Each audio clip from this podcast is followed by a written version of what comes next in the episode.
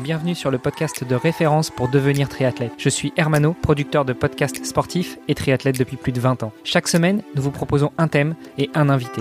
Aujourd'hui, commençons par découvrir ensemble la personne qui va nous accompagner pour quelques jours. Pour participer à nos podcasts, rejoignez notre groupe Facebook, c'est le meilleur moyen d'être tenu informé des invités de la semaine et d'échanger avec nous. Allez, c'est parti, on lance le thème de la semaine avec notre invité.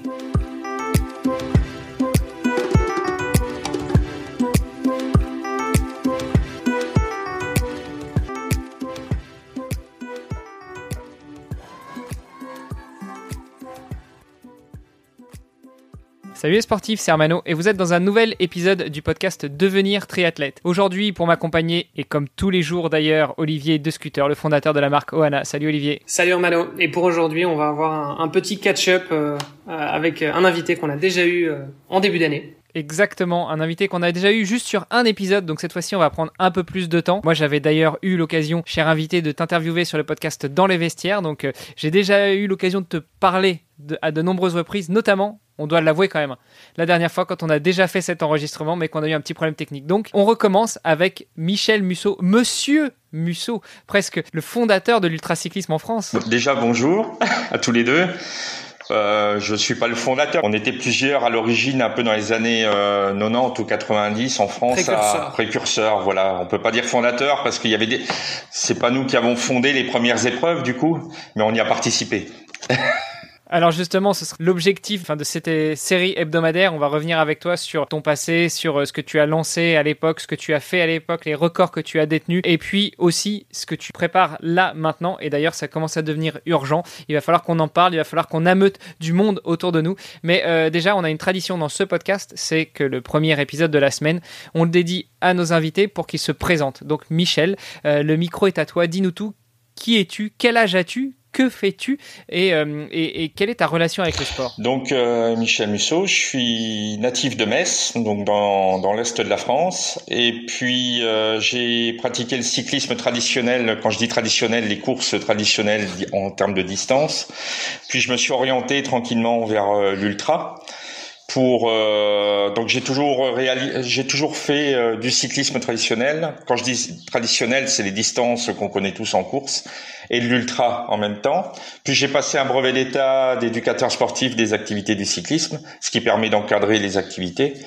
Et je travaille dans le monde du sport depuis euh, donc mes 25 ans en gros. Et aujourd'hui j'ai 49 ans. Ok, donc déjà une, vie bien remplie. Quand tu dis que tu faisais euh, des courses euh, classiques, enfin des distances traditionnelles, ça montait jusqu'à combien? C'est quoi la moyenne d'ailleurs d'une course cycliste? Parce que autant sur triathlon, c'est assez normé, on a des distances euh, prédéfinies. après, libre à l'organisation d'ajuster un petit peu ces distances, mais, mais sur le cyclisme, c'est même sur le Tour de France. Ça varie en amateur entre sur des courses des critériums qui se déroulent en ville où on tourne ce qu'on appelle les, petits critériums en ville sur des petits parcours de 1 km et demi, de, de 2 km, 3 km. Ça peut faire 80, 100 km jusqu'à euh, les courses de ville à, ville à ville, les courses en ligne. J'ai fait par exemple 3 Dijon. Bon, c'est des courses qui font 100, 150, 160 km. On n'a pas de distance euh, standard. Euh, tu vois, même sur le Tour de France, on n'a pas, on n'a pas des étapes qui sont normées avec une fois 200, une fois 220, une fois 250. Ça, ça varie en fait suivant les, les, souhaits des organisateurs. Voilà. Et puis il y a les contre-la-montre. En fait, le, la course cycliste, il y a différentes courses qui peuvent se dérouler à l'intérieur, type de course à l'intérieur, en fait. Tu as commencé sur ces courses classiques, euh, tu as 49 ans, tu as commencé euh, vers quel âge euh, La petite vingtaine, donc euh, ça remonte déjà Commencé J'ai commencé le, le vélo, d'abord j'ai commencé par la course à pied, par les cross-country, et puis je me suis orienté sur le vélo où j'avais 16 ans, donc j'ai fait les cadets, les juniors, comme dans les, les, catégories de jeunes hein, en fait. Et puis je suis arrivé chez les seniors et je suis arrivé sur l'ultra un peu par hasard. En fait, euh, j'avais euh, un collègue du club qui préparait euh, une épreuve de 24 heures. Il s'est blessé 15 jours avant et j'étais prévu en fait pour l'aider à faire le 24 heures entre guillemets à, à ce qu'il soit dans ma roue et toutes ces choses-là. Et je l'ai donc je me suis, je suis arrivé sur le 24 heures, j'ai remporté les 24 heures et puis en battant le record de l'épreuve. Et j'avais 20 ans. Ce qui était particulier parce qu'à 20 ans en général, sur ces épreuves longues, euh, il faut un peu plus de, de bouteilles, plus d'expérience. donc c'était un peu une découverte pour moi et pour les gens alentour de moi que donc j'avais réalisé 650 km sur un circuit assez euh, vallonné. Donc c'était un peu une surprise. Il faisait combien de kilomètres ton circuit? Il faisait 7 km 8, je crois. Presque de 100 tours en 24 heures, faut, faut avoir la patate hein, quand même.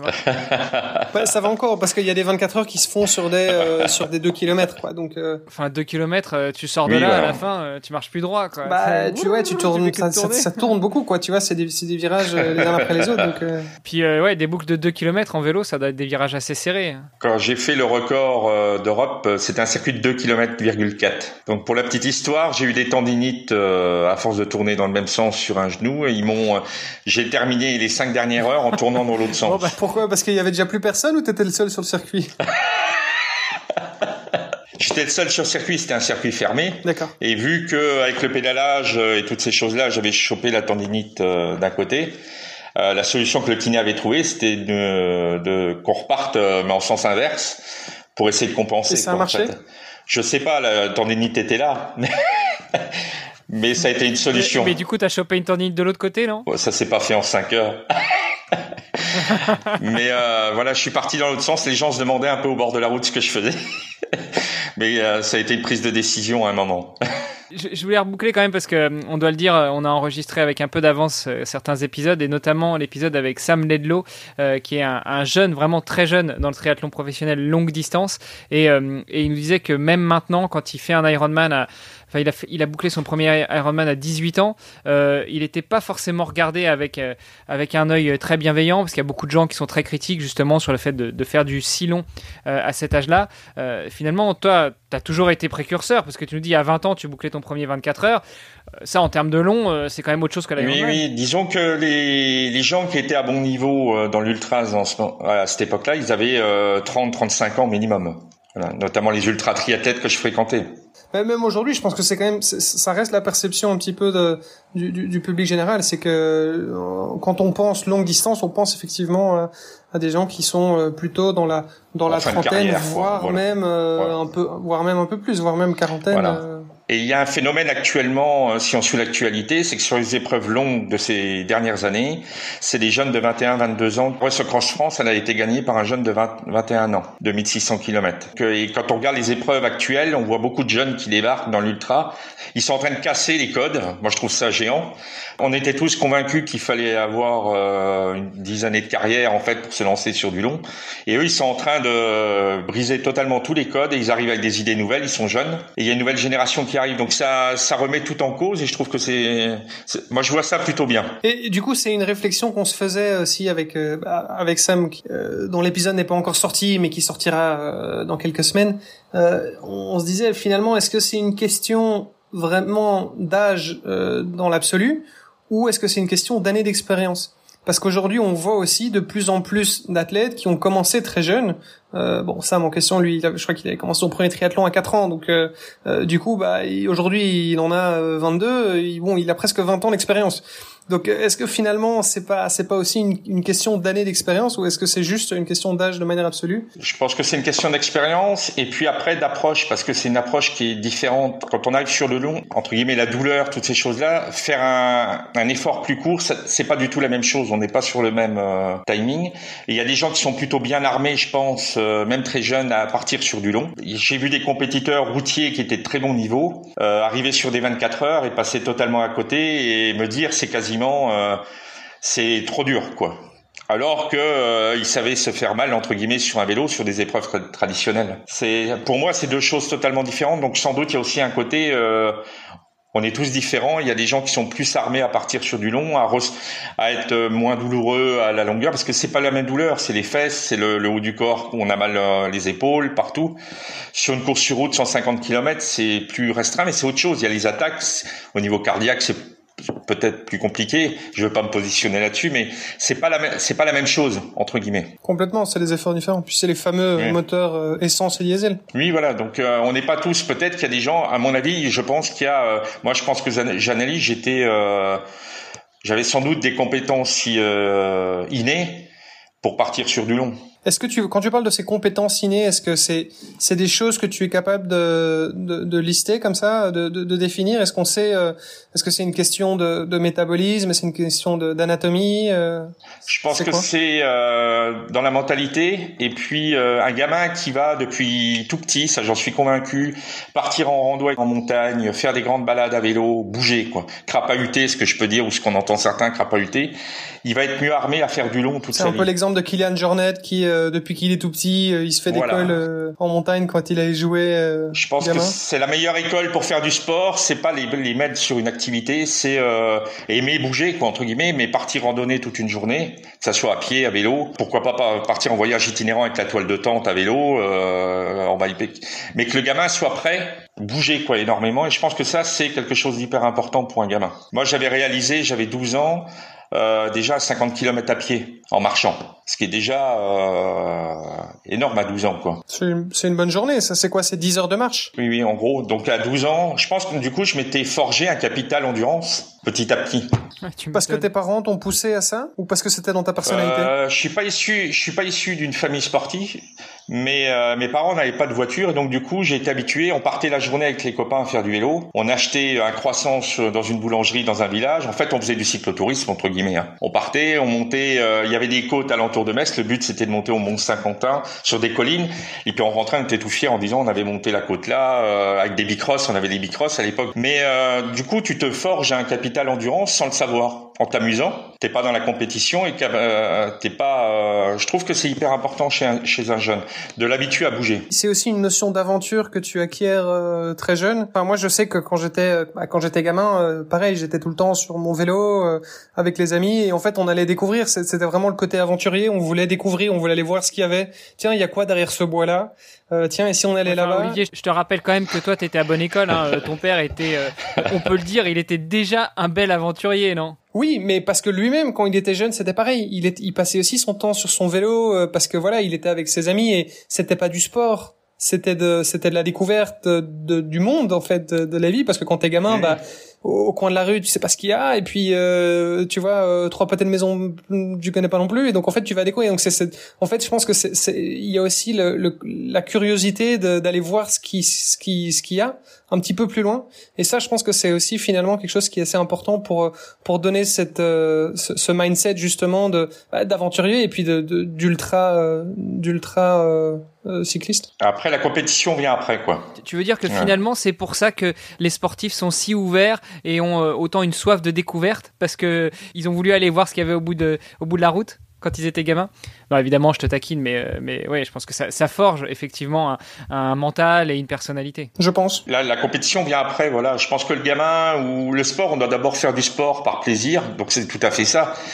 Euh, faire du sport, on, est, on peut euh, faire des kilomètres à vélo sans avoir de licence être dans un club et déjà aimer le vélo. Puis petit à petit, euh, les bars, on a tous envie, quand on a 14, 15, 16 ans, on a envie de faire de la compète, c'est naturel, c'est dans l'évolution euh, de tout le monde, je pense. Donc à un moment, on s'essaye à la compète et par chance, ça réussit ou ça réussit pas. Mais même un gamin, si après en compétition, ça euh, ça top pas, il pourra toujours continuer en cyclotourisme et toute sa vie faire des balades à vélo. Euh, voilà, c'est l'important, c'est déjà d'aimer la pratique. Et puis après, la compétition, c'est un autre domaine, quoi. C'est quelque chose qui est ancré en toi et qui, peut revenir par la suite. Enfin, moi, je sais que pendant mon adolescence, par exemple, j'étais, euh, bah, j'étais pas spécialement euh, compétiteur, enfin, au niveau sportif. Euh, mais euh, mais c'est revenu euh, c'est revenu après après mes études universitaires. Et c'est là où j'ai commencé vraiment à, à, me mettre dans un, état d'esprit beaucoup plus compétitif avec des entraînements très réguliers enfin vraiment en quête de performance. Euh, alors que quand j'étais enfant bah j'étais pas dans la performance mais j'étais effectivement dans le côté aventurier et découverte quoi. et c'est vrai que je constate qu'on est souvent alors on n'est plus dans l'ultra mais je trouve qu'on pousse un peu trop les jeunes trop tôt dans tous les sports. Euh, si on regarde en cyclisme traditionnel, en France, on a eu des champions du monde juniors, par exemple, et rarement ils ont fait une grande carrière pro derrière. Mais justement, c'était une des remarques que j'aurais pu avoir, c'est-à-dire on, parlait de Sam tout à l'heure, euh, de Sam Ledlow qui boucle un de ses plus beaux Ironman en 8h05 à 20 ans. On est en train de spoiler tous les épisodes, là, Hermano, ça va pas du tout. Ouais, ouais, ouais c'est pas grave.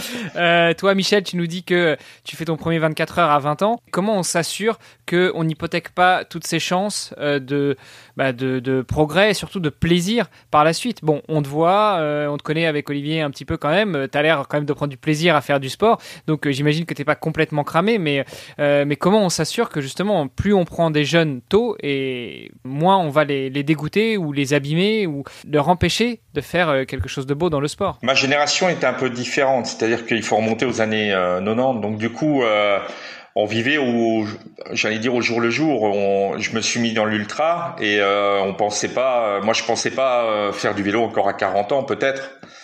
Euh, on n'imagine pas quand on a 20 ans ce qu'on va faire à 40 ans dans la vie ou à 50 ans, ça paraît loin quand on a 20 ans. Donc tu, quand je dis la, tu vis la saison que tu vis sportivement, et puis après euh, tu dis je vais arrêter le sport et t'imagines peut, peut-être faire du vélo avec des copains encore plus tard. Mais même dans ta tête, on s'imagine pas à mon âge, à 49 ans, organiser la Race Cross Belgium pour faire le point. tu t'anticipes pas 30 ans plus loin. Tu vis euh, au jour le jour. Peut-être que maintenant, donc on a des structures euh, plus plus pointues en termes d'entraînement alentour, et puis des groupes qui gèrent un athlète. Donc là, on a des plans de carrière. Même aujourd'hui, les plus grands triathlètes ou les plus grands cyclistes, il y a même des plans de carrière. À l'époque, c'était euh, les prémices de tout ça. Donc c'est deux époques différentes aussi. Donc il faudrait voir les deux je pense qu'on a peut-être une vision différente parce que du coup, c'est deux générations différentes. Mais dans ce cas-ci, c'est la responsabilité des structures d'entraînement, des clubs, des coachs, voire des parents. À l'heure actuelle, c'est euh, la responsabilité, j'irais, du pôle qui est alentour de l'athlète. Quand je dis le pôle, c'est tous les gens qui sont alentour, de pas le griller quand il y a un potentiel. Oui, et puis des parents aussi. Exactement, oui. Oui, ça commence avec les parents. Bon, messieurs, on s'égare parce que à la base, on voulait te présenter, Michel, toi. On est en train de partir dans des grandes discussions. On continue demain. Cette fois-ci, on va revenir vraiment sur toi. On va regarder un peu ton palmarès euh, tes victoires, tes records, euh, tes, les, choses folles dans lesquelles tu t'es lancé. Et puis, euh, bah, tu l'as dit, tu organises la Race Across Belgium, donc on va revenir aussi là-dessus, peut-être dans l'épisode plutôt de jeudi. Yes, à demain. À demain. À demain. Vous avez apprécié nos échanges? Alors n'hésitez pas à aller sur Apple Podcast, laisser un commentaire, passer faire un petit tour sur les différents réseaux sociaux, taguer notre invité dont on remet toutes les coordonnées dans les notes de cet épisode et n'hésitez pas à venir faire un petit tour sur notre groupe Facebook, c'est le meilleur moyen d'interagir avec nous et d'en savoir un petit peu sur les actualités multisports du moment. Je vous donne rendez-vous demain pour un nouvel épisode. Salut les sportifs